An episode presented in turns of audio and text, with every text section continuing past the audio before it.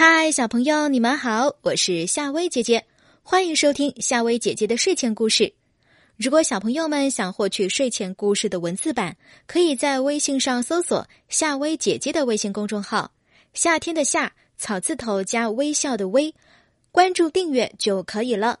夏薇姐姐的微信公众号还有胡小闹日记和成语故事哦，小朋友们可以在微信公众号上找夏薇姐姐聊天。今天我们要讲的故事是《老爷爷和变色猫》。有个老爷爷呀，十分喜欢白猫，天天给他做最好的猫粮。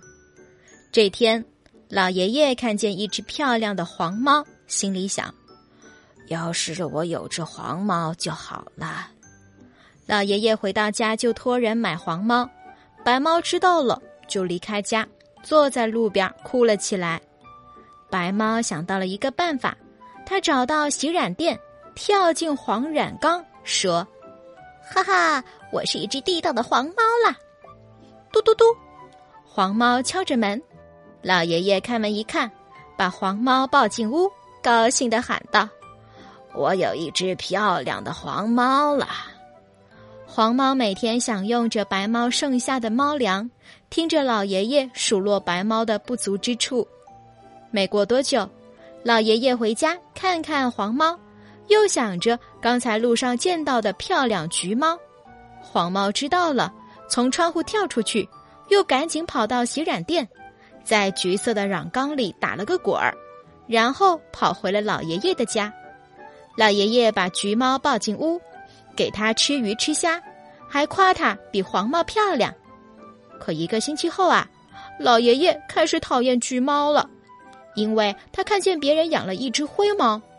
这一次，橘猫又从窗口跳了出去。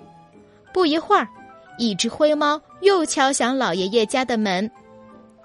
然而，过了几天，老爷爷又看上邻居家养的那只白猫。灰猫知道了，赶紧跳到水缸里把自己洗白。灰猫变成了白猫，老爷爷终于认出它就是自己曾经最喜欢的白猫。他愧疚地说。都怪我一次次抛弃你，可你从来没有嫌弃我啊！